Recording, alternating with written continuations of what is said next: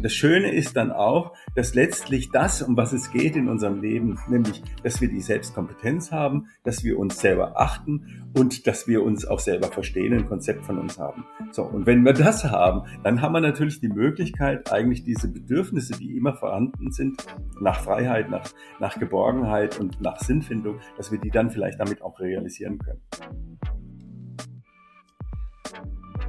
Herzlich willkommen bei Humans Are Happy.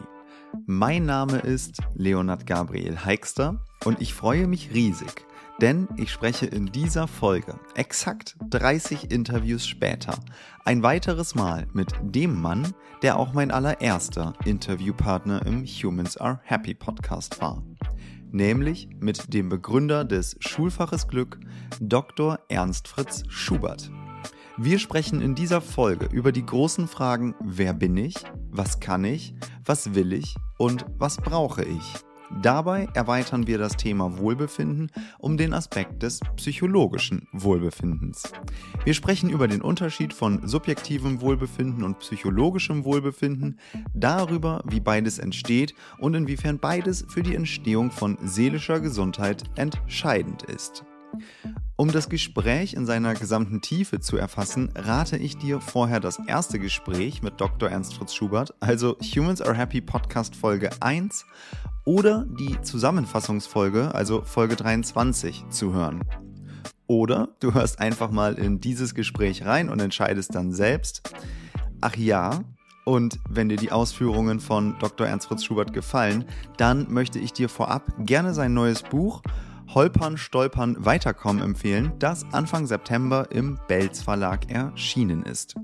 Jetzt wünsche ich dir aber erst einmal viel Spaß beim Hören und sage herzlich willkommen, Dr. Ernst Fritz Schubert.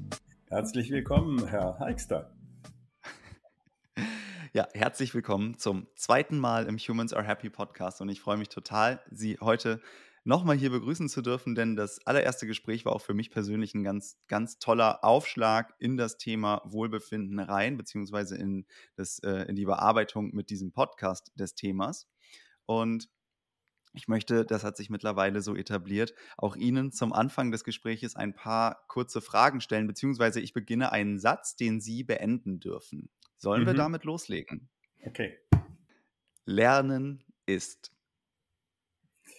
ähm, eine, eine Erfüllung eines Bedürfnisses, nämlich der Neugier. Und ähm, das macht uns froh, weil wir auch dieses Gefühl haben, ein Stückchen weiterzukommen. Also zwei Dinge, die ganz wichtig sind. Erstens mal dieses Bedürfnis, irgendwie was Neues zu erfahren. Und zweitens äh, tatsächlich auch das Gefühl zu haben, man kommt ein Stückchen weiter. Das ist Lernen. Schuldirektor zu sein ist. Ähm, das kommt darauf an, ähm, was ein Schuldirektor ist.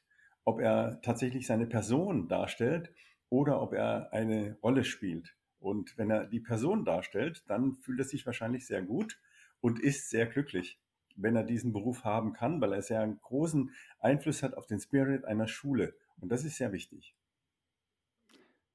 Zum Lachen bringt mich eine Schule, die glaubt einfach, dass Wissen Kompetenz ist. Darauf bin ich besonders stolz. Ähm, dass es mir gelungen ist, sozusagen im Jahre 2007 ähm, eine Provokation in die Schule zu bringen mit dem Schulfach Glück. Ich fühle mich am lebendigsten, wenn. Ähm, wenn ich mich bewegen kann. Und zwar in den vier Formen der Bewegung. Erstens die körperliche Bewegung, zweitens die geistige Bewegung, drittens die emotionale Bewegung und viertens auch unter Umständen die metaphysischen Möglichkeiten, die ich habe, mich zu bewegen. Das möchte ich gerne noch erleben. Eine Schule, die äh, zunächst bei der Persönlichkeit der Schülerinnen und Schüler beginnt und dann darauf aufbauend ihnen die notwendigen Kenntnisse, Kompetenzen, Möglichkeiten, Herausforderungen zu bestehen, vermitteln kann. Das ist ein sehr schönes Bild. Vielen, vielen Dank. Alles klar, dann lassen Sie uns doch mal ein bisschen tiefer in dieses Gespräch einsteigen. Ich habe ja schon gerade eben gesagt, wir hatten schon mal ein erstes Gespräch im Podcast und ähm, da haben wir ja stark uns um, um, den Unterschied zwischen Zufriedenheit und Glück ähm, darauf fokussiert und da hatten Sie diese affektive und kognitive Ebene ins Spiel gebracht, die das Ganze ganz gut unterscheidet. Nimmt man beides zusammen, dann haben wir also das Konstrukt des sogenannten subjektiven Wohlbefindens. Ja. Und Jetzt gibt es ja auch noch eine weitere Ebene, nämlich die des psychologischen Wohlbefindens. In Ihrem Buch Unternehmensziel Wohlbefinden, da beschreiben Sie das von Carol Riff entwickelte Konstrukt eben des psychologischen Wohlbefindens, das sich auf diesen sechs Ebenen, ich sage es für die Hörenden einmal kurz, positive Beziehung zu anderen, Autonomie, Lebenssinn, Selbstakzeptanz, persönliches Wachstum und Umweltbewältigung zusammensetzt.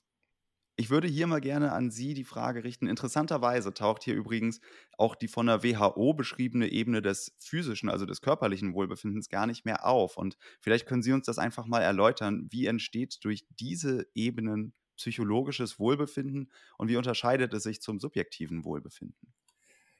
Ja, also ähm, das unterscheidet sich vom subjektiven Wohlbefinden dadurch, dass das subjektive Wohlbefinden eine Bestandsaufnahme ist, wenn man so will. Ne? Also wie fühle ich mich denn im Augenblick? Wie fühle ich mich und wie denke ich darüber nach, wie ich mich gefühlt habe und wie werde ich mich vielleicht in der Zukunft fühlen?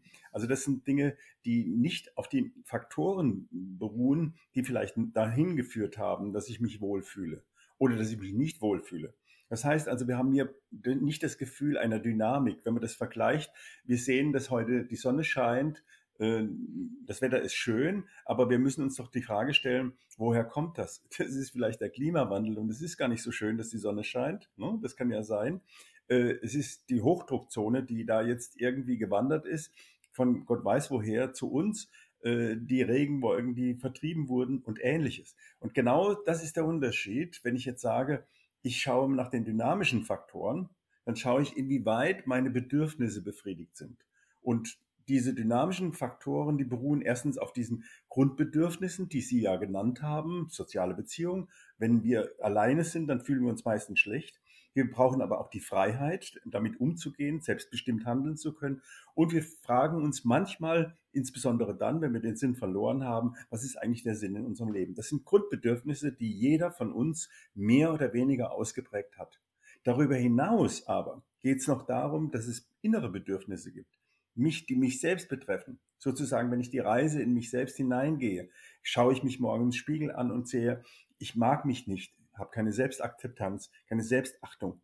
Ich äh, erlebe mich immer auf der Stelle treten. Ich habe nicht das Gefühl, dass ich wachsen kann, dass ich mich weiterentwickeln kann. Oder ich stehe permanent von Herausforderungen, die die Umwelt mir gibt. Mein, mein Arbeitgeber, die Schule oder was auch immer, der was mir dann äh, unter Umständen das Gefühl gibt, ich bin diesen Herausforderungen nicht, nicht gewachsen. Und je mehr ich dieses Gefühl habe, desto weniger habe ich die Resilienz, nach Niederlagen auch wieder aufzustehen. Und dann habe ich natürlich dann, und jetzt kommen wir zur WHO, dieses Gefühl, dass das, was da auf mich einprasselt, dass fehlende Bedürfnisse, was auch immer, dass das letztlich meine Gesundheit auch berührt. Das heißt also die Psychosomatik, die ja allen bekannt ist. Ne? Wenn, wenn es meiner Psyche schlecht geht, dann geht es dem Körper irgendwann auch schlecht. Der Körper versucht das noch in gewisser Weise auszugleichen, aber irgendwann kommt man an diesen Punkt, Burnout beispielsweise, Herausforderungen sind nicht so, wie ich mir das vorgestellt habe. Ich habe mich nicht weiterentwickelt. Ich bin, komme in die Depression. Ich bin alleine. Ich bin isoliert. Ich fühle mich einsam. All diese Geschichten, die dann eigentlich auch dazu führen, dass es meinem Körper schlecht geht. Ich mag nicht essen. Denken wir doch beispielsweise nur an das äh, Broken Heart Syndrom. Ne? Die Beziehungen, die kaputt gegangen sind, die schlagen sich auf mein Herz nieder. Ne? Das sind also Dinge, die, die tatsächlich zusammengehören. Und ich behaupte, der Mensch ist ein Individuum. Ein Individuum ist das Gegenteil von Dividuum, nämlich unteilbar. Und dieses Unteilbare der Psyche verbunden mit dem Körper, das führt dazu, dass eigentlich das, was wir jetzt gerade als psychologisches Wohlbefinden beschrieben haben, auch nachher auf unser körperliches Wohlbefinden zurückgreift. Also das wäre dann an der Stelle eventuell in der Selbstakzeptanz mit drin. Also wenn, wenn ich jetzt nee. beispielsweise. Ne, nee? nee, nee, nee, nee, das ist nicht nur die Selbstakzeptanz, sondern das ist tatsächlich alles. Es, wirkt alles auf den Körper.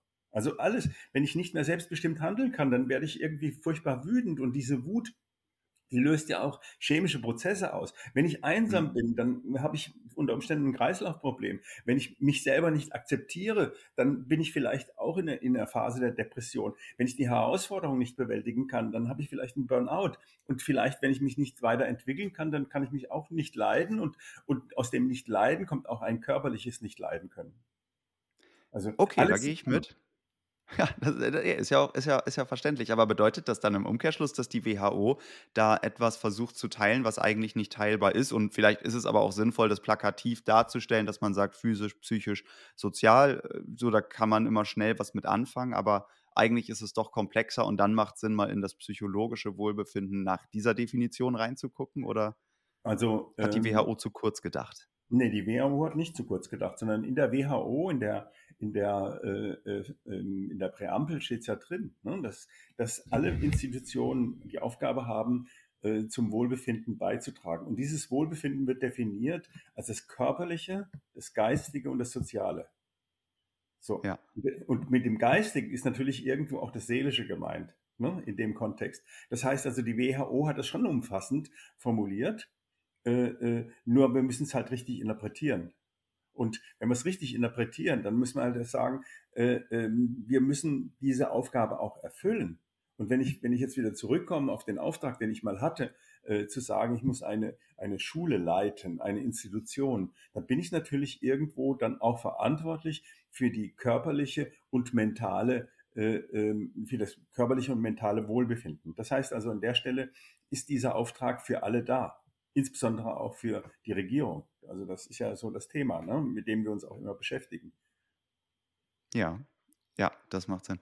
Okay, dann gehen wir vielleicht mal einen Schritt zurück und dann sehen wir jetzt also diese beiden Ebenen von Wohlbefinden. Einmal das subjektive Wohlbefinden, das haben Sie ja gerade als Bestandsaufnahme äh, oder mit einer Bestandsaufnahme verglichen. Ich schaue raus, das Wetter ist gut, aber ich frage mich in dem Moment noch nicht, welche Faktoren führen zu dem guten Wetter. Und das genauere Hinschauen wäre dann quasi das ähm, psychologische Wohlbefinden, dass man in dem Moment nach innen schaut und äh, nicht jetzt sich genau die Wetterströme anschaut, aber guckt, was hat denn dazu geführt. Und das ermöglicht einfach nochmal dann ein ähm, umfassenderes Bild im Endeffekt von sich selber zu bekommen. Könnte man das so simpel zusammenfassen? Ja, nicht nur, Sie haben das jetzt auf sich selbst nur bezogen, sondern auf die Faktoren, die auf mich einwirken. Also in welcher ja. Umgebung lebe ich denn auch? Ne? Also ist es, ist es äh, selbstbestimmt? Ist das, ist das gezwungen? Ist das äh, tatsächlich in einer guten Beziehung oder nicht? Ne? Das sind ja Bedingungen, die von außen tatsächlich auch noch da einwirken. Aber der zweite Teil, der ist richtig, tatsächlich zu sagen, ich muss sozusagen eine innere Inventur machen Ne? Also mich mhm. selber aktualisieren, heißt das schön. Ne? Also eine Inventur genau. aufstellen, wie, was ist denn mit mir eigentlich los? Kann ich mich leiden? Mag ich mich weiterentwickeln? Und äh, äh, bin ich den Herausforderungen gewachsen oder bin ich einfach immer feige oder, oder äh, fühle mich nicht imstande, diese Dinge äh, tatsächlich zu erledigen? Okay. Ja, das gibt doch schon mal ein ganz gutes Bild. Wir können ja mal ein bisschen weitergehen. Sie gehen auch ähm, außerdem dann weiter später im Buch zum Beispiel auf das Konzept des Flourishing ein. Darüber hatten wir auch in unserem ersten Gespräch schon mal gesprochen. Ähm, da gibt es jetzt verschiedene Definitionen vielleicht oder Interpretationen. Ähm, Sie beschreiben beispielsweise eine von Corey Keynes und Barbara Fredrickson. Ähm, mhm. Die sagen, das, Sozial äh, das psychologische Wohlbefinden alleine, was wir jetzt ja gerade auch schon besprochen haben, das ist vielleicht noch gar nicht ganz hinreichend. Man müsste nochmal die Punkte der sozialen Akzeptanz, der sozialen Aktualisierung, des sozialen Beitrages, der mhm. sozialen mhm. Kohärenz und der sozialen Integration ergänzen. Richtig. Das wird jetzt ja sehr komplex irgendwann. Aber wie kann ich mir diese, wie kann ich mir diese Punkte vorstellen? Sie haben ja gerade schon Umgebungsfaktoren mit reingebracht und positive Beziehungen zu anderen. Das ist ja, das hat ja schon auch irgendwie die soziale Einbindung mit drin. Mhm. Wie, mhm. wie kann man das quasi nochmal verständlicher machen, dass man das versteht? Ja, also äh, wir haben ja verschiedene äh, äh Definitionen von Flourishing. Äh, wenn man das mhm. von, von Seligman beispielsweise nimmt, der einfach sagt, ja. okay, äh, ich brauche diese, diese Permafaktoren, ich brauche diese positiven Gefühle, äh, ich brauche das Engagement, ich brauche nachher äh, ähm, mein Relationship, wie er das nennt, die sozialen Beziehungen, ich brauche mein Gefühl ähm, des, des Sinnvollen im Leben und ich brauche das Gefühl, dass ich meine Ziele erreiche. Das ist ja so, so, eine, so eine Geschichte, die als Perma, ne? Positive Ja, Emotion, genau. Engagement, Relationship, Meaning und Accomplishment. Ne? Das waren ja die, die fünf Faktoren. Aber wenn wir dieses europäische Konzept von, von äh, Flourishing, von Aufblühen benutzen, dann sind wir natürlich an der Stelle, dass, wenn man, wenn man sich das mal so vorstellt, dass wir selber ein, ein Gewächshaus unserer Persönlichkeit haben und jetzt kommt die, jetzt kommt von außen sozusagen die Sonneneinstrahlung. Es kommt der Regen, der dann noch reingeführt wird. Das ist das, was da tatsächlich dazu führt, dass in diesem Gewächshaus diese Pflanzen, die in uns sind, tatsächlich zum Aufblühen kommen. Also um diese Metaphorik mal so zu beschreiben. Da kommen wir der Sache nämlich schon näher, ne? dass wir hier dieses Gefühl haben, Moment, äh, äh, ich bin ja nicht irgendwo allein auf einer Insel, äh, Robinson, sondern ich bin ja eingebunden in ein, in ein soziales Netz. Und dieses soziale Netz, das hat mich ja sozusagen auch sozialisiert von Anfang an und trägt auch immer weiter dazu bei, dass äh, entsprechend ich mich auch entwickeln kann. Und das gehört eigentlich, also diese Metaphorik, äh, es ist Sonne, es ist Wind, es ist äh, Regen, all das, was da von außen in den sozialen Beziehungen vorhanden ist und was mich stützt und trägt, das ist das, was eigentlich dann zum wirklichen Aufblühen äh, mir verhilft. Alles andere kann natürlich sein, dass ich irgendwo so äh, äh, mein Leben friste, ohne große soziale Beziehungen. Ich bin ganz zufrieden eigentlich mit dem. Und das ist äh, ähm, vielleicht ein Gefühl, was, was dann viele Menschen haben, die es, die es nicht geschafft haben, sozusagen ihr eigenes Netz aufzubauen. Und dieses eigene Netz, das sind nicht die 400 Twitter- oder Facebook-Freunde, sondern dieses eigene Netz sind unter Umständen sieben, acht Menschen, die, die tatsächlich mich stützen und auf die ich mich verlassen kann und bei denen ich sozusagen immer in einem Resonanzraum mich befinde, die also irgendwo mich verstehen. Also nicht nur verstehen, sondern anerkennen, wertschätzen, tatsächlich mir auch beistehen. Das ist damit mhm. gemeint. Ja, Sie haben jetzt gerade einmal das europäische Konzept von Flourishing ähm, angeführt. Äh, vielleicht einmal ganz kurz, wie unterscheidet sich das ähm, konkret jetzt dann zu einem amerikanischen oder anderem? Haben Sie ja. da vielleicht ein Lieblingskonzept? Nee, nee, nee. Also ich habe, ich, ich finde, das ist ein bisschen stark vereinfacht, was, was Seligman macht. Dieses Permakonzept ja. Also einfach nur zu sagen, du brauchst gute Gefühle und du musst dich irgendwo engagieren und dann ist dann auch schon, schon irgendwo äh, ähm, dann dein Gefühl dabei, äh, Sinn zu finden und dann hast du das Gefühl, Ziele zu realisieren. Das ist mir ein bisschen knapp eigentlich. Mhm. Wenn wir dieses Konzept nämlich dann mal umsetzen wollen, dann brauchen wir ja diese Faktoren. Und wenn wir diese Faktoren nachher tatsächlich auch wissenschaftlich messen wollen, dann haben wir natürlich da eine größere Bandbreite. Und deswegen gefällt mir das eigentlich besser. Aber, aber um hinzukommen, ist, ist Carol Riff mit den sechs Faktoren, finde ich, eine wunderbare Geschichte. Äh, dem hat sich auch übrigens Ed Diener angeschlossen, der ja das subjektive Wohlbefinden äh, äh, mal ins Leben gerufen hat, wenn ich das mal so sagen darf, und äh, äh, die diese Faktoren jetzt alle berücksichtigen. Also es geht keiner mehr so vom subjektiven Wohlbefinden aus, es sei denn, man macht einen Glücksatlas für Deutschland, dann kommt man dann vielleicht wieder zum subjektiven Wohlbefinden und sagt, wie zufrieden bist du denn eigentlich mit deiner Arbeit, wie zufrieden bist du mit deiner Familie, deinen Freunden und ähnliches. Und ne, das heißt also hier an der Stelle ist es eigentlich immer nur eine Bestandsaufnahme. Die dynamischen Faktoren die spielen in dem Konzept von Carol Riff eine, eine große Rolle.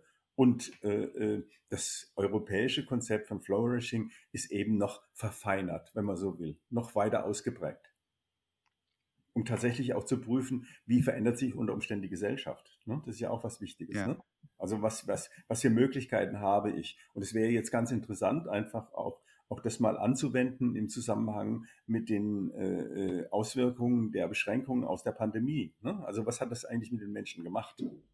Das wäre was ganz ja. Wichtiges. Also nicht umsonst ne, sind die Kinder nachher wieder gerne in die Schule gegangen, weil sie einfach das Gefühl haben, da gibt es Menschen, die mich verstehen.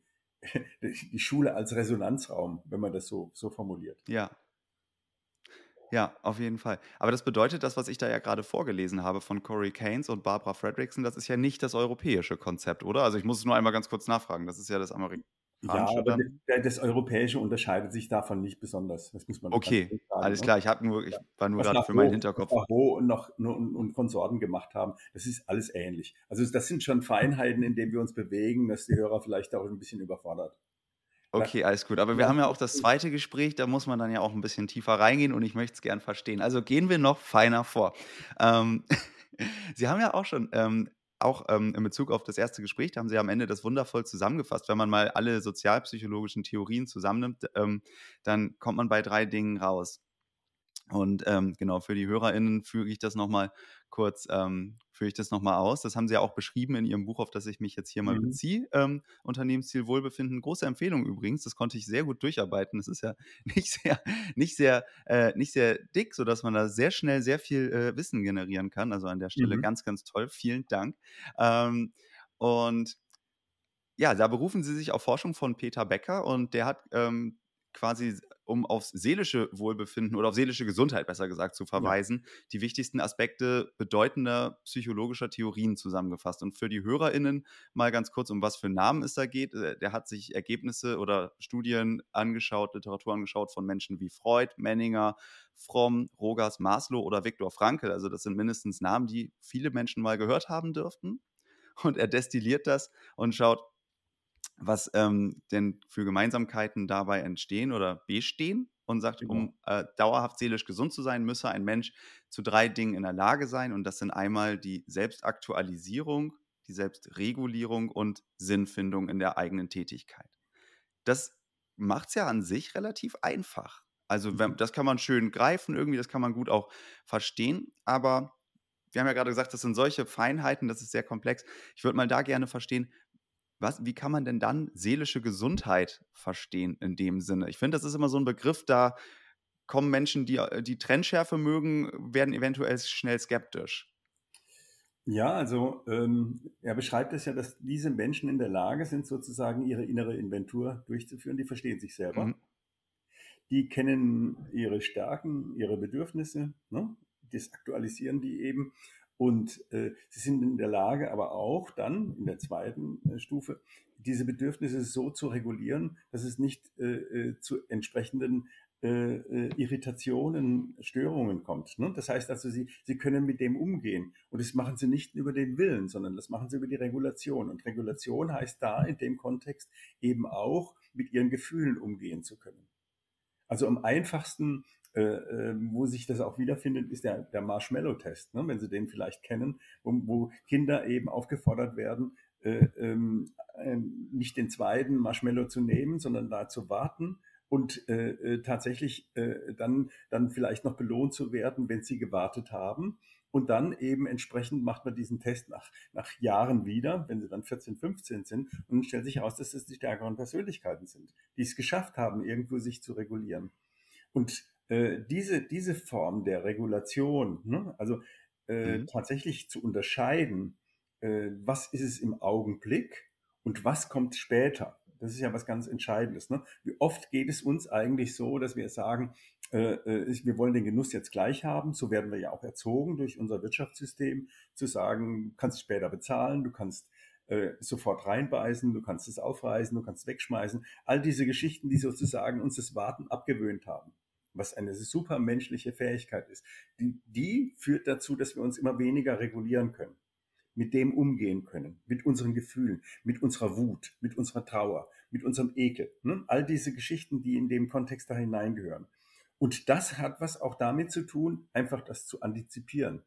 Also da kommt auch was ganz anderes noch zum Vorschein, was, was wir jetzt vielleicht gar nicht so besprochen haben oder was, was mir eben erst in den Sinn kommt, nämlich dieses Prinzip der Hoffnung. Also zu sagen einfach, ich kann ja hoffen, dass das, dass das Gute eintritt, aber ich muss auch mit dem Schlimmen rechnen. Das hat was mit der Regulation zu tun. Und am Ende ist es tatsächlich so, und das meint Becker ja auch, ne, dass, dass wir alle irgendwo äh, äh, Sinnsuchende sind. Ne? Und Sinnsuchende heißt eigentlich, und das finde ich ganz wichtig, dass wir Dinge haben, die uns wertvoll und wichtig und wünschenswert sind und dass wir diese Dinge erreichen wollen.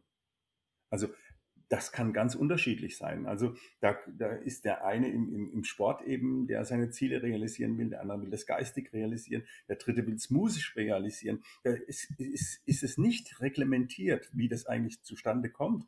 Aber es ist für uns wichtig, dass wir, und ich fasse es jetzt nochmal zusammen, für uns eine innere Inventur durchführen können. Was geht's eigentlich?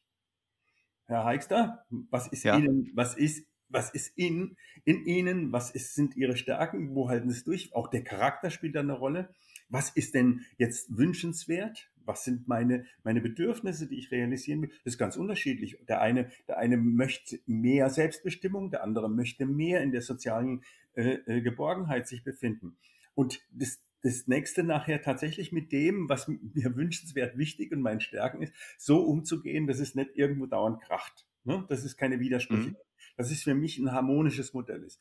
Und dieses harmonische Modell, das muss irgendwie auch dahin führen, dass das realisiert wird.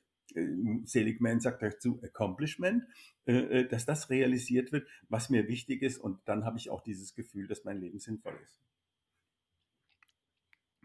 Ich finde gerade ganz, ganz toll den zweiten Punkt, auf den Sie da eingegangen sind, bei der Selbstregulierung, dass das mhm. ja auch was hofft, also dass das eigentlich ja, also man reguliert sich selber ja quasi nicht, weil man sich gerne einfach selber geißelt, in, äh, sage jetzt mal im Mangel eines besseren Wortes, sondern in der, wie Sie gerade gesagt haben, in der Hoffnung, dass irgendetwas Besseres in der Zukunft dadurch entsteht. Und das gibt ja dem Ganzen wirklich ein äh, ein ganz anderes Bild, weil die Regulation ja immer so mit Verzicht und vielleicht auch mit Verdruss verbunden ist, aber dass das eigentlich naja, im Prinzip Hoffnung, eine Mischung aus Prinzip Hoffnung und Prinzip Planung ist, äh, gibt dem Ganzen echt nochmal einen anderen, einen anderen Touch. Das, äh, ja, Richtig. finde ich, ist ein schöner Aspekt irgendwie gerade. Das geht mir noch dazu durch den Kopf. Ja, das ist auch ganz wichtig. Ne? Also, das sind wir dann sozusagen ja auch in den Visionen. Ne? Also die, diese Vorstellung, ja. die wir entwickeln wollen. Das ist noch nicht die große Entscheidung jetzt ne? für das mhm. eine oder das andere. Aber mal, mal, wir haben da so eine Metaphorik, die Hafenmauer mal durchbrechen zu können ne? und zu sagen, es geht ja noch weiter ne? in einer bestimmten Weise. Da gibt's Gefahren, die da sind, ne? Äh, äh, Feuerquallen, die unter Umständen auf dem Meer warten oder Sirenen, die uns irgendwie vom, vom Ziel abbringen, metaphorisch gesehen. Aber, aber ja. wir haben diese Möglichkeit. Wir haben diese Möglichkeit und das ist, das verstehe ich unter der Hoffnung. Und es kann passieren, dass unser Schiff zu Bruch geht. Das kann passieren. Das, aber ich kann auch dann ein Rettungsboot bereithalten. Ne? Aber ich kann auch hoffen, meine Schatzinsel zu erreichen, wenn man das jetzt wieder metaphorisch sieht, so wie wir es machen eigentlich auch. Mhm. Ja, total, total schön, ähm, diese Sichtweise dazu zu haben. Also vielen, vielen Dank. Da möchte ich nochmal einen Schritt weitergehen. Ähm, Sie haben ja selber dann äh, in dem Bezug ein ähm, Modell entwickelt, das Tetraeder-Modell und zeigen darin den Zusammenhang auf zwischen Bedürfnissen, Kompetenzen und Ressourcen. Mhm. Und mhm. die, die vier Seiten des Tetraeders, wie Sie es beschreiben, stehen für die Ebenen der psychischen Bedürfnisse, der mhm. Kohärenz, der Kompetenz und der Konsistenz. Und die decken wiederum die Fragen ab oder stehen für die Fragen, wer bin ich, was brauche ich, was kann ich und was will ich. Richtig. Und da würde ich gerne einfach mal von Ihnen als den Entwickler dieses, äh, dieses schönen Modells wissen, wie bedingen sich denn diese Ge Seiten gegeneinander? Gibt es hier bestimmte Abhängigkeiten, vielleicht Hierarchien, ähm, Sinnhaftigkeiten? Erzählen Sie das doch gerne mal. Ja, also ähm, wir haben ja unten, Sie haben es ja dann so beschrieben, als die erste Seite die Grundbedürfnisse. Wir haben ja vorhin darüber ja. gesprochen, äh, über das psychologische Wohlbefinden und dann haben wir auch gesagt, da gibt es Grundbedürfnisse. Und diese Grundbedürfnisse, das Streben nach Sinn, äh, das Streben nach Geborgenheit und das Streben nach Freiheit, das ist sozusagen ja unsere, unsere Grundmotivation, wenn man so will. So. Und darauf aufbauend, auf diesen, diesen Grundbedürfnissen, auf dieser Grundmotivation, die entsteht, brauchen wir entsprechende Ressourcen und wir brauchen Kompetenzen. Und äh, eine Kompetenz, die völlig klar ist, ist ja die, äh, zu sagen, ich, ich muss das irgendwie sachlich und fachlich, das muss ich irgendwie hinkriegen, das, ich muss die Technik beherrschen, ich muss mich in dem sozialen Umfeld bewegen können.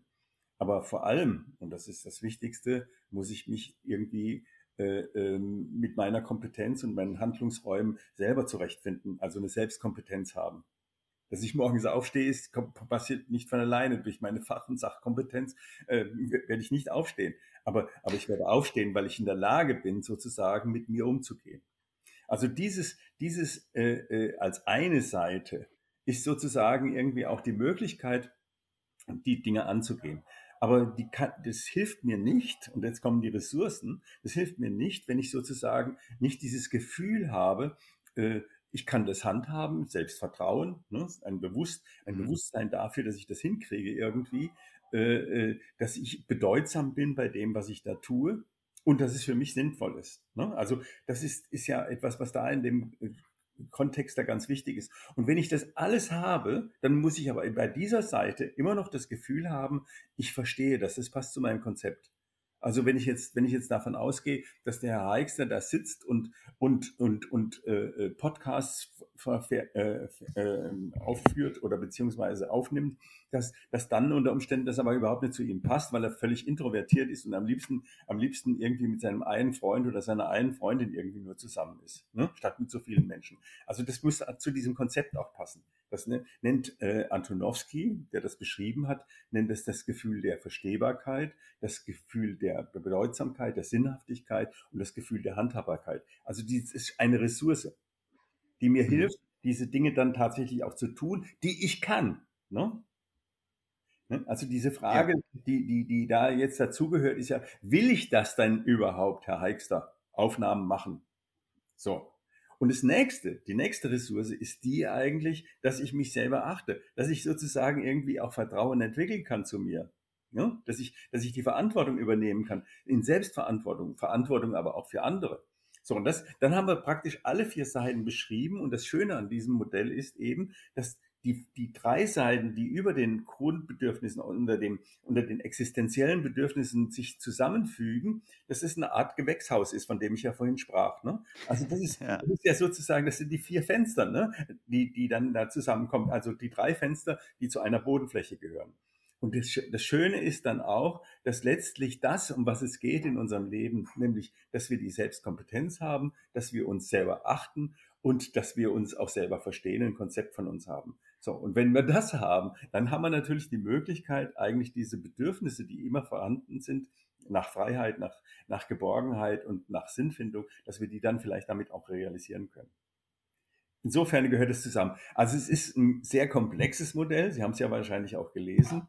Äh, das jetzt in fünf Minuten zu beschreiben, äh, ist, glaube ich, unmöglich. Aber was man sagen kann, also diese Vorstellung, äh, es ist ein Gewächshaus, bei dem, äh, in dem ein Flourishing entstehen soll. Ne? Also, dass ja. tatsächlich was wächst, nämlich aus den Bedürfnissen etwas herauswächst, dass, dass aus der Geborgenheit dann vielleicht irgendwo eine gute Beziehung entsteht, dass aus der Selbstbestimmtheit eben ein verantwortungsvoller Mensch entsteht, dass eben äh, äh durch die Sinnfindung äh, Wertvolles und Wünschenswertes entsteht, das hängt damit zusammen. Ne? Dass dann dieses Gewächshaus tatsächlich von allen Seiten richtig belichtet, belüftet äh, und beregnet wird.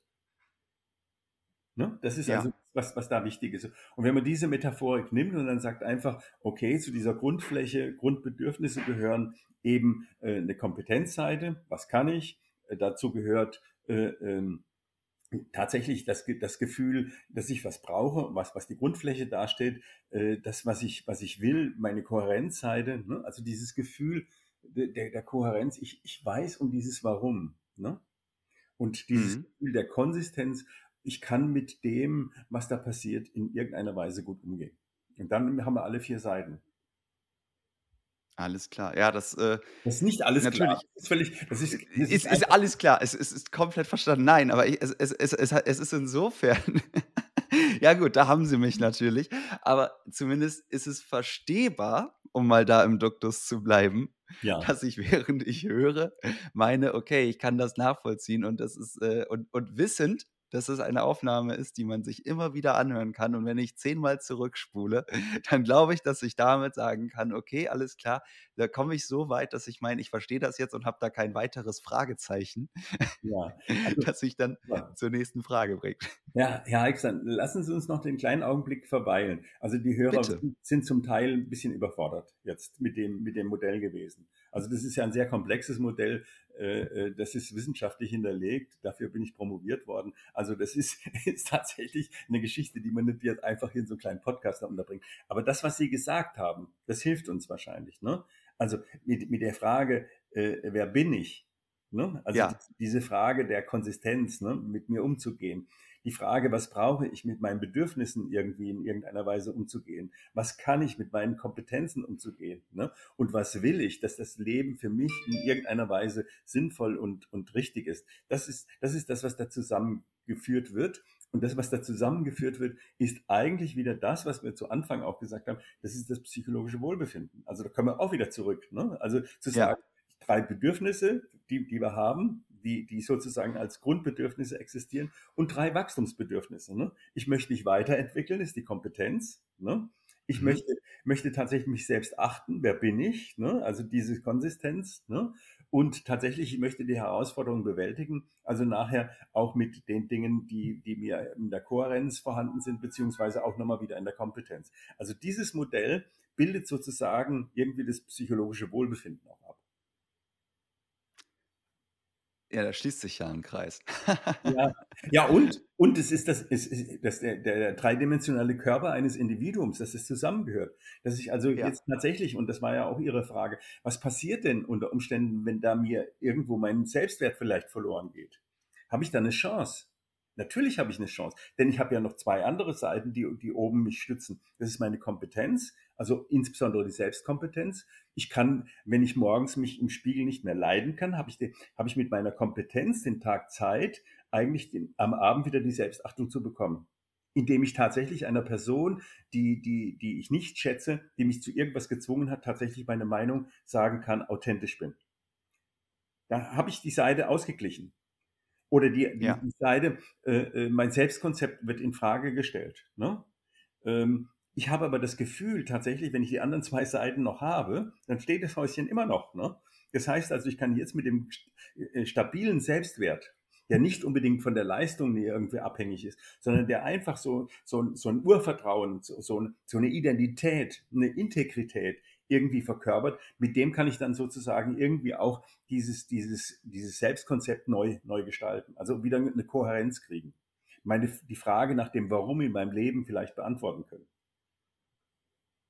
Ja. Also insofern habe ich, da, habe ich da auch Chancen, was auszugleichen wenn, wenn tatsächlich eine Seite von dem Gewächshaus zerbrochen ist, dann habe ich eine Chance, tatsächlich selber den Glaser zu beauftragen mit meiner Kompetenz, um die Selbstwertseite zu reparieren.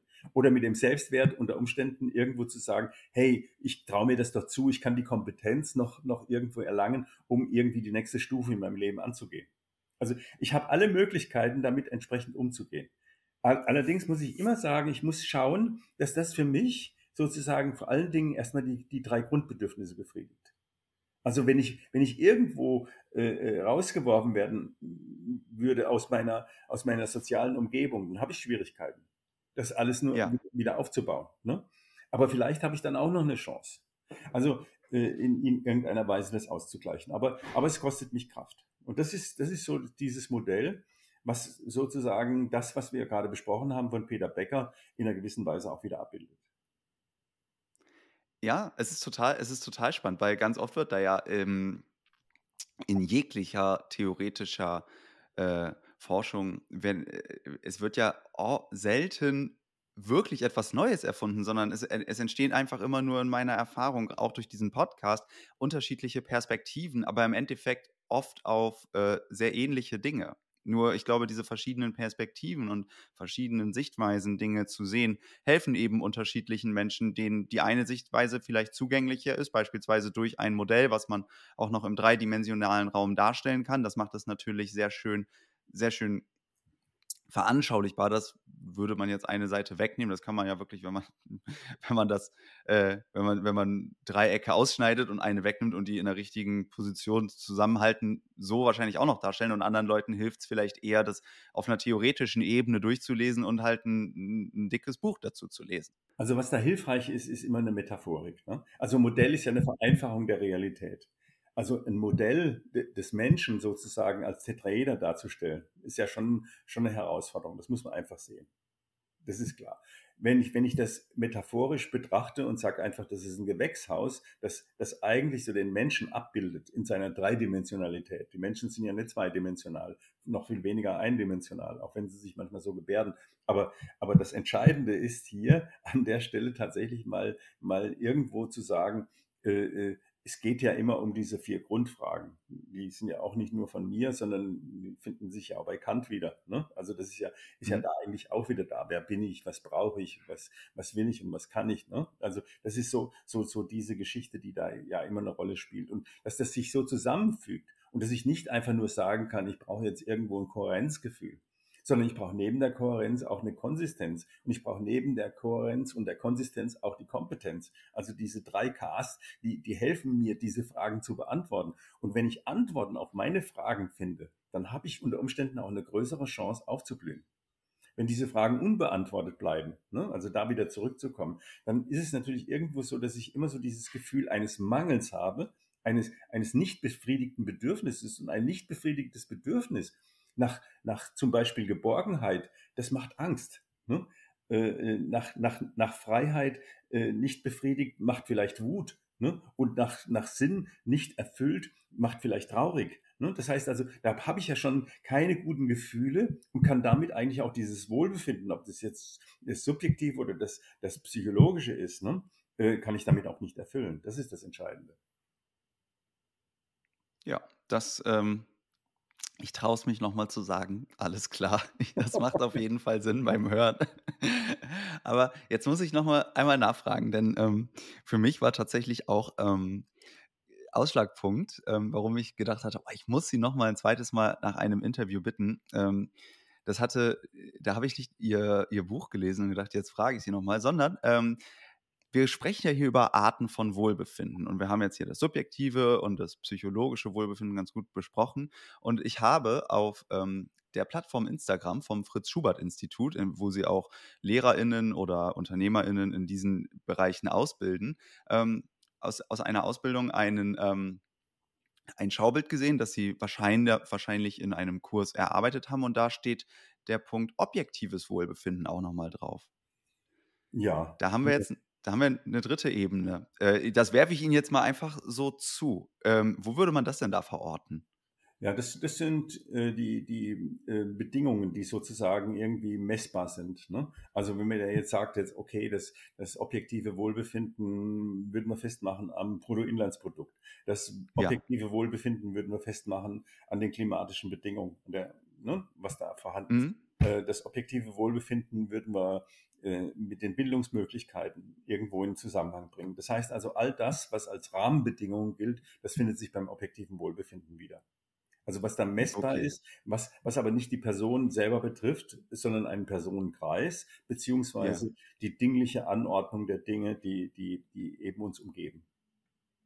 Die dingliche Anordnung der Dinge. Ja, das macht total, also ich muss jetzt gerade denken an den Human Happiness Index, der ja versucht, eben jene Bestandsaufnahme ähm, anhand von bestimmten Parametern, ich weiß gar nicht, was alles mit reinzählt, Bildungsgrad, Kindersterblichkeit, mhm. auch Bruttoinlandsprodukt und so weiter. Also da gibt es dann einige Parameter, die nach einer komplizierten Formel wahrscheinlich in irgendeiner Kennzahl am Ende ausgedrückt werden und das wird dann gerankt und einmal im Jahr drucken es alle Zeitungen.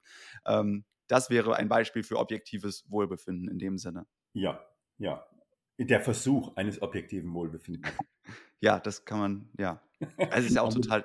Da muss ich, muss ich immer einhaken. Ne? Also so, was, was ist, was kann da objektiv tatsächlich sein? Ne? Also äh, äh, diese Kriterien ne, äh, äh, treffen ja auch nicht für alle zu, sondern es wird immer etwas Subjektives sein. Das stimmt. Alleine, alleine befinden, also das Wort befinden, wenn man etwas befindet, dann ja. kann man es ja nur aus dem, aus der Subjekt, aus der subjektiven Sichtweise heraus. Genau. Ja.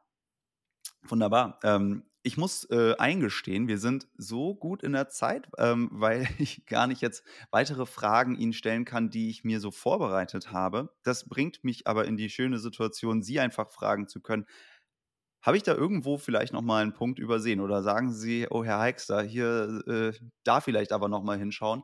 Ähm, oder ja. fehlte Ihnen da vielleicht was im Fragenkonstrukt? Ja, Gibt es ein also Thema, was, was die Hörenden noch brauchen zum Kontext verstehen? Was die Hörenden noch brauchen könnten, wäre tatsächlich äh, diese, diese Überlegung, wie entsteht eigentlich äh, äh, Wert, wie entsteht äh, Sinn und wie entsteht vielleicht aus dem Sinn eigentlich das Glück. Das ist, das ist sozusagen etwas, was mir ein wichtiges Teil ist. Und Sie haben mir das Buch gelesen und ich habe mich gewundert, warum Sie die Wertekugel eigentlich nicht einbezogen haben. Und diese Wertekugel, ist ja etwas, was es, was es abbildet. Ne? In der Art und Weise, dass wir sagen, wir haben die Möglichkeit, uns sinnvoll zu engagieren, aber wir sind Menschen und sind eben auch triebgesteuert. Das heißt also, an der Stelle müssen wir uns immer die Frage stellen, äh, äh, was bringt uns Lust, was bringt uns Freude tatsächlich und inwieweit kann das unter Umständen kippen, dass unsere Lust und unsere Freude sozusagen zu einem Laster wird, was ja keinen Wert mehr darstellt. Ob unter Umständen die Unlust, die wir eigentlich vermeiden wollen als triebgesteuerte äh, äh, Menschen mit, mit Sigmund Freud, äh, das Es in uns sozusagen, was, was uns die Unlust vermeiden lässt. Ne? Ob wir, ob wir, und da war das die Frage bei der Selbstregulation, sind wir in der Lage, mit der Unlust eigentlich umzugehen? Mhm.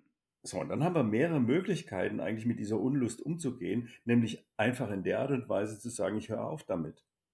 Ich brauche das nicht. Also beispielsweise Kinder, die im verkehrten Schul, äh, äh, Alltag sich wiederfinden, die dann unter Umständen vielleicht einen ganz anderen Weg gehen müssen und diese Schule verlassen. Arbeitnehmerinnen, die äh, äh, unter Umständen an der falschen Stelle sind und die vielleicht kündigen müssen. Aber vielleicht auch diese Chance haben, mal ein bisschen nachzudenken und zu sagen, im Moment ist es vielleicht mit Unlust, ist es mit Zwang verbunden, aber ich habe die Chance sozusagen warten zu können, was wir vorhin angesprochen haben, und da eine neue Haltung zu entwickeln auch leidensfähig. Ne? Also das ist ja ein Thema, was wir auch ganz bestimmt berücksichtigen. Gibt es eigentlich ein Glück im Leiden? Ne? Also da muss man einen Marathonläufer fragen, vielleicht auch bisschen. Ne? Dann sagt er, okay, dieses ja. Glück im Leiden äh, ist sozusagen das Erreichen einer Grenze und das Überschreiten einer Grenze, äh, äh, die, die uns jetzt hier im Sport begegnet. Aber dieses Leiden und mein großes Vorbild, Viktor Frankl, äh, der, der eben auch dieses KZ überlebt hat und dieses Leiden für sich akzeptieren konnte und sagt, ich brauche für dieses Leiden eine neue Haltung. Und dieser Haltungserwerb sozusagen wertvoll und wichtig ist, sinnvoll nachher wird und vielleicht einfach auch dieses Gefühl zu sagen, hey, ich schaffe das für mich, eigentlich eine Haltung zu entwickeln, die mir sogar erlaubt, dieses Leiden auszuhalten. Und nicht nur im Sport jetzt mal da irgendwie sowas, was ich, wie viele Stunden oder sonst was, sondern insgesamt eine Lebenssituation, mit der ich eigentlich nicht zurechtkomme, äh, äh wenn ich keine Haltung dazu entwickle, die zu bewältigen. Das ist, das ist sozusagen auch etwas, was sich dann bei uns im psychologischen Wohlbefinden wiederfindet, Herausforderungen bewältigen. Das sind auch ganz bestimmte Herausforderungen, die uns nicht einfach alltäglich irgendwie auf der Straße begegnen,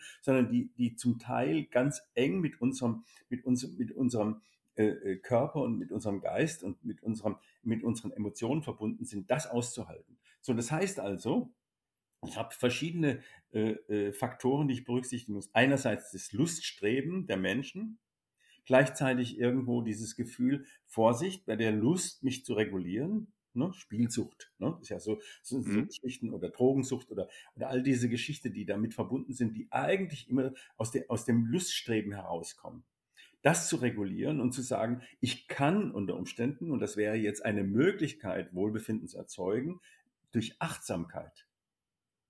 Also eine Form der Wertschätzung. Ne? Also am einfachen Beispiel, ich kann, ich kann unter Umständen eine ganze Flasche vor mir stehen haben und kann die austrinken oder ich kann nur einen kleinen Schluck trinken und dann habe ich unter Umständen eine höhere, höhere äh, äh Wertschätzung, die da erfolgt. Ne?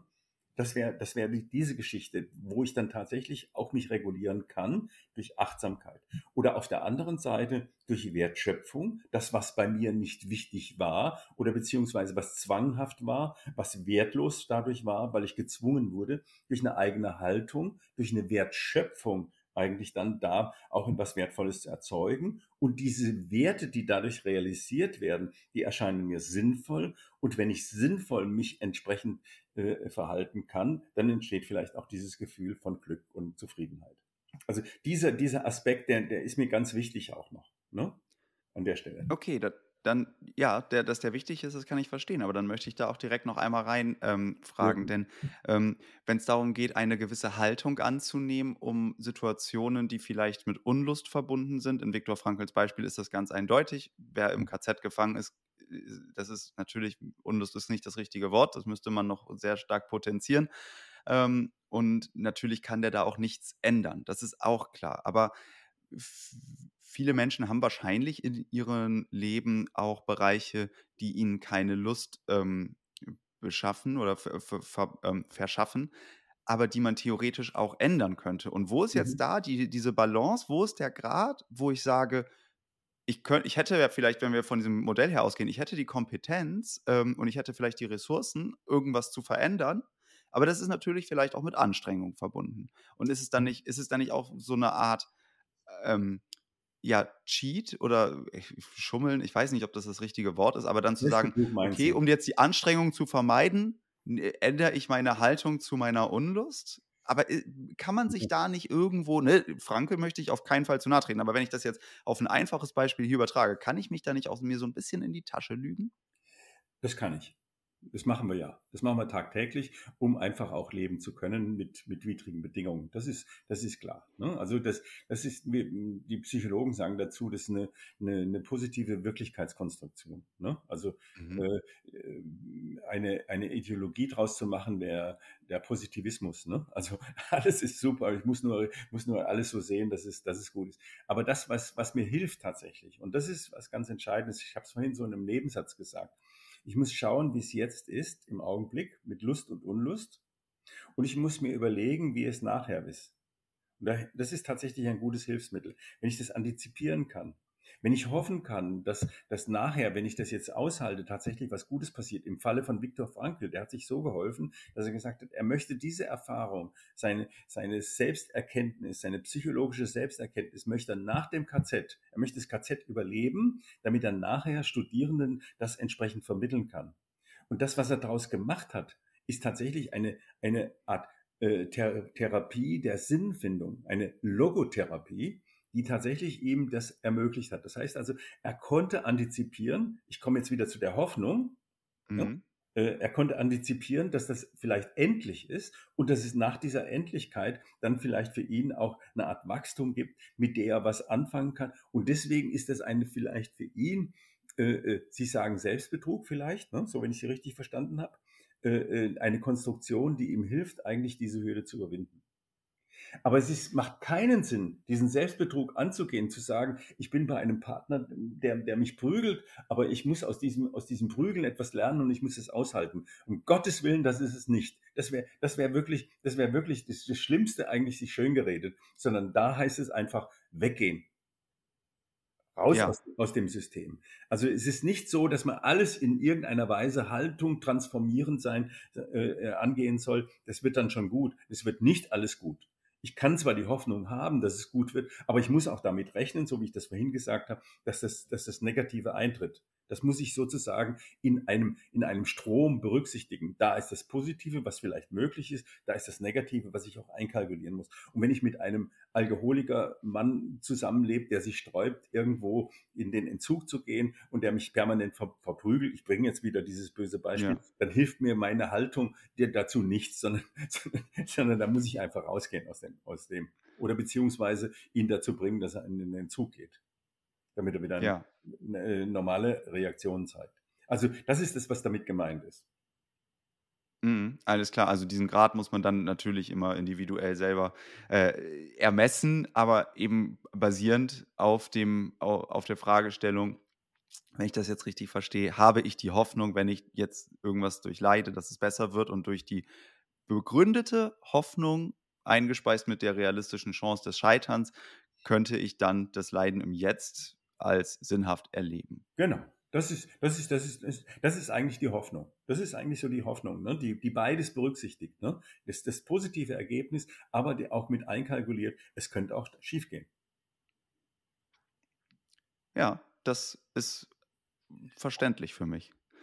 Ich wage es ein drittes Mal, alles klar. okay. Ja, Mensch. Aber, aber Herr, ist, Herr Eichster, Sie, Sie, müssen halt ja. Folgendes bedenken. Ne? Warum, warum ich da immer so, so ein bisschen kritisch bin, wenn Sie sagen, alles klar. Äh, äh, ja. Sie haben das Buch gelesen und Sie haben sich damit intensiv auseinandergesetzt. Ihre Zuhörerinnen äh, haben das nicht in jedem Fall gemacht. Und äh, das könnte sein, dass es dann zu einer Überforderung kommt. Und wenn man dann überfordert ist und diese Komplexität tatsächlich nicht irgendwie äh, ähm, relativieren kann und vereinfachen kann, dass man dann vielleicht auch ins Schleudern kommt und dann macht es keinen Spaß mehr. Das war, das, das war eigentlich der ja. Punkt, um den es geht. Da haben Sie, nee, da haben Sie, da haben Sie total recht. Dann nutze ich doch mal diese Steilvorlage, um ähm, für alle Menschen, bei denen das heute auch so war, ähm, auf Podcast Folge 23 hinzuweisen. Da habe ich nämlich einmal die wichtigsten Erkenntnisse aus den bisherigen Gesprächen in einer halben Stunde zusammengefasst, damit man nicht äh, 30 Interviews hören muss, um, um mitzukommen, sondern äh, ja, einfach vielleicht in einer halben Stunde auch da einen kurzen Umweg hat. Aber ähm, ja, ich hoffe, ich hoffe, dass es trotzdem für viele Leute soweit verständlich ist. Und man hört auf jeden Fall raus, dass sie da immer sehr gut äh, drauf achten. Wahrscheinlich auch aus ihrer Zeit in der Schule gespeist, dass man schaut, dass alle ja. SchülerInnen, Hörenden mitkommen. Hm, genau. Und wahrscheinlich ist Ihnen das auch sehr oft passiert, oder? Sie erkennen das wahrscheinlich an der Betonung, wie ich alles klar sage, oder an dem Blick dabei, ob jemand lügt oder nicht. Ja. oder glaubt, er habe es ja, verstanden und gar nicht lügen will. Ja, also wenn die Komplexität groß ist und der Mensch relativ schnell sagt, alles klar, äh, äh, dann liegt der Verdacht nahe, dass, dass man nur jetzt diese Schwierigkeit überwinden will, um da aus der Sache rauszukommen. Das ist so ein bisschen. Ich nehme das, das, mal mit. das ist so, so ein bisschen diese Geschichte. Ne? Das muss man einfach sehen. Und meine Frau sagt einfach, äh, äh, wenn du bei Lektion 6 anfängst hier dann, und 1 bis 5 nicht die Menschen begriffen haben, dann ist es, ist es äh, sinn- und nutzlos. Ja, und das ist wiederum äh, verständlich und sinnvoll an der Stelle, ja. Okay, ich möchte mal kurz auch auf die Uhr gucken. Wir haben jetzt ja nicht mehr so viel Zeit. Ich würde gerne äh, nochmal äh, Sie eine Frage stellen, nämlich wenn Sie zurückblicken, Sie haben sich ja intensiv über Jahre mit den Themen Wohlbefinden und, naja, im Endeffekt auch irgendwie Lebensgestaltung dadurch ja beschäftigt und auch auf einer sehr, sehr ähm, theoretisch fundierten Grundlage da vieles durchgearbeitet und auch Neues erarbeitet. Haben Sie so einen Moment oder vielleicht so eine Art Top-Learning, ähm, den Aha-Moment, an den Sie sich erinnern bei Ihrer, bei Ihrer persönlichen Reise in diesen Themen? Was war da Ihr, Ihr größter Aha-Moment oder ähm, ja, so eine Art ähm, Groschenfall? Ja, also ähm, diese, dieser Groschenfall, von dem Sie sprechen, das ist sozusagen zu erkennen, ähm, dass, dass es nur sinnvoll ist, den Menschen immer als Ganzes zu betrachten. Das alles andere irgendwo äh, manchmal symptomorientiert. Ne? Also denken Sie mal so an so ein Anti-Aggressionstraining. Ne? Also Aggression ist per se nichts Schlimmes. Ich muss damit umgehen. Das ist der entscheidende Punkt. Ne? Und äh, äh, wie ist es entstanden? Wenn ich, wenn ich unter Umständen aber nicht frage, wie die familiären Verhältnisse bei den Kindern und Jugendlichen zu Hause sind und mache mit denen an die Aggressionstraining, dann haben die nichts davon, denn das wird zu Hause sofort wieder entsprechend berücksichtigt. Das heißt also, ich muss muss dazu beitragen, dass der Mensch, und das war für mich der Peter Becker, oder, oder Viktor Frankl, das sind für mich Aha-Momente, wo ich einfach sage, Mensch, das ist doch ganz klar, ich muss mich selber äh, äh, aktualisieren, ich muss mich selber regulieren und ich muss mich Sinn finden. Wenn ich diese drei Dinge zusammenfasse, dann komme ich automatisch dazu, dass das eine komplexe Geschichte ist, die, die, die sich in Tetraeder vielleicht darstellen lässt. Ne? Äh, das, das, da kann ich nicht nur einfach sagen, ich muss jetzt hier an der Stelle, äh, was weiß ich, wie, wie das in der psychologischen Wende in den 70er Jahren passiert ist, irgendwo einen starken Willen erzeugen und dann muss ich dann sagen, so, und dann muss ich mich entscheiden und dann muss ich diese Entscheidung irgendwie respektieren und dann brauche ich einen Plan und dann muss ich diesen Plan umsetzen und dann muss ich hinterher nochmal so überlegen, ob alles gestimmt hat für mich. Das reicht nicht. Ne? sondern da gehört noch was anderes dazu. Und das ist ein Groschen, der bei mir gefallen ist, zu sagen, ohne dass ich meine Stärken und ohne dass ich mein, meine Bedürfnisse richtig vorher ventiliert habe, kann ich doch das Restliche gar nicht tun. Und damit stelle ich sozusagen ja viele Theorien in Frage, die, die sozusagen als Rubicon-Prozess oder, oder wie immer da beschrieben werden, zu sagen, mach dir klar, die Würfel sind gefallen und dann äh, äh, kannst du losmarschieren und dann hast du deine Ergebnisse. Wenn ich das mache, und das machen viele Menschen, dann habe ich unter Umständen ein Ergebnis, aber mit diesem Ergebnis bin ich wieder nicht zufrieden. Ne? Das ist ja das, ja. weil es meine Bedürfnisse nicht hat und weil es meine Stärken gar nicht berührt hat. Was habe ich denn davon? Ne? Wenn ich, wenn ich in, wieder ein Beispiel, äh, einen Marathon gelaufen bin und, und habe hab mein Ziel erreicht, ich habe mich für mich entschieden, jetzt laufe ich diesen Marathon. Und dann laufe ich diesen Marathon äh, ähm, womöglich noch in Griechenland äh, und, und fall tot um. Ne? Das war die verkehrte Entscheidung, weil meine Stärken hätten vorher erst, erst erfragt werden müssen. Hast du denn überhaupt die Kondition dazu?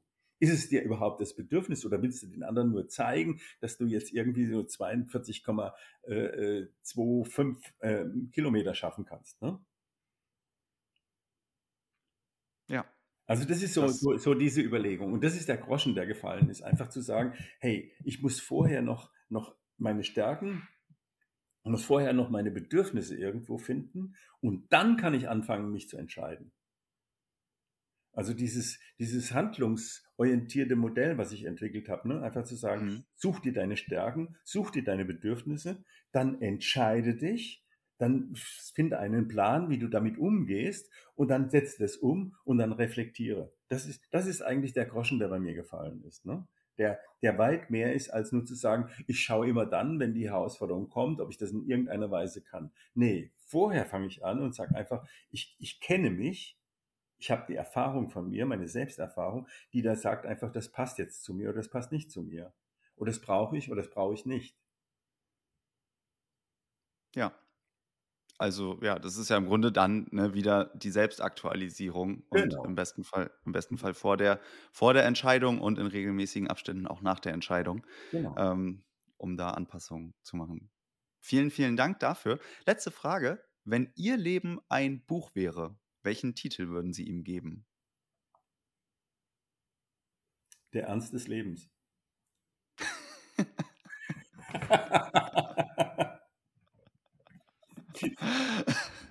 ja, vielen, vielen Dank. Ähm, für alle ZuhörerInnen, die gerade nicht verstehen, was hier passiert, ähm, schaut doch nochmal auf den Folgentitel, da steht dann der gesamte Name. Herzlichen Dank, lieber Ernst Fritz Schubert, für dieses wundervolle Gespräch. Danke Ihnen. Das war die 31. Folge bei Humans Are Happy. Und bevor du jetzt abschaltest, danke ich dir erstens natürlich fürs Zuhören und freue mich, schon wieder eine tolle Ankündigung machen zu dürfen. Denn in der nächsten Folge habe ich den Psychologen René Träder zu Gast. Mit René werde ich über die Entstehung von Resilienz in seinen verschiedensten Facetten und ihre Rolle in der Entstehung von Wohlbefinden sprechen. Es ist übrigens gut möglich, dass du René bereits kennst oder zumindest einmal gehört hast, denn er ist der Host des Seven Mind Podcasts und beschäftigt sich dort intensiv mit der Frage des gelingenden Lebens. Um das Gespräch nicht zu verpassen, abonniere den Humans Are Happy Newsletter. Den Link dazu findest du in den Show Notes. Oder folge Humans Are Happy dort, wo du gerne Podcasts hörst. Wenn dir dieses Gespräch gefallen hat, dann freue ich mich natürlich, wenn du den Humans Are Happy Podcast weiterempfiehlst und beim nächsten Mal wieder dabei bist. Bis dahin sage ich, mach's gut, dein Leo.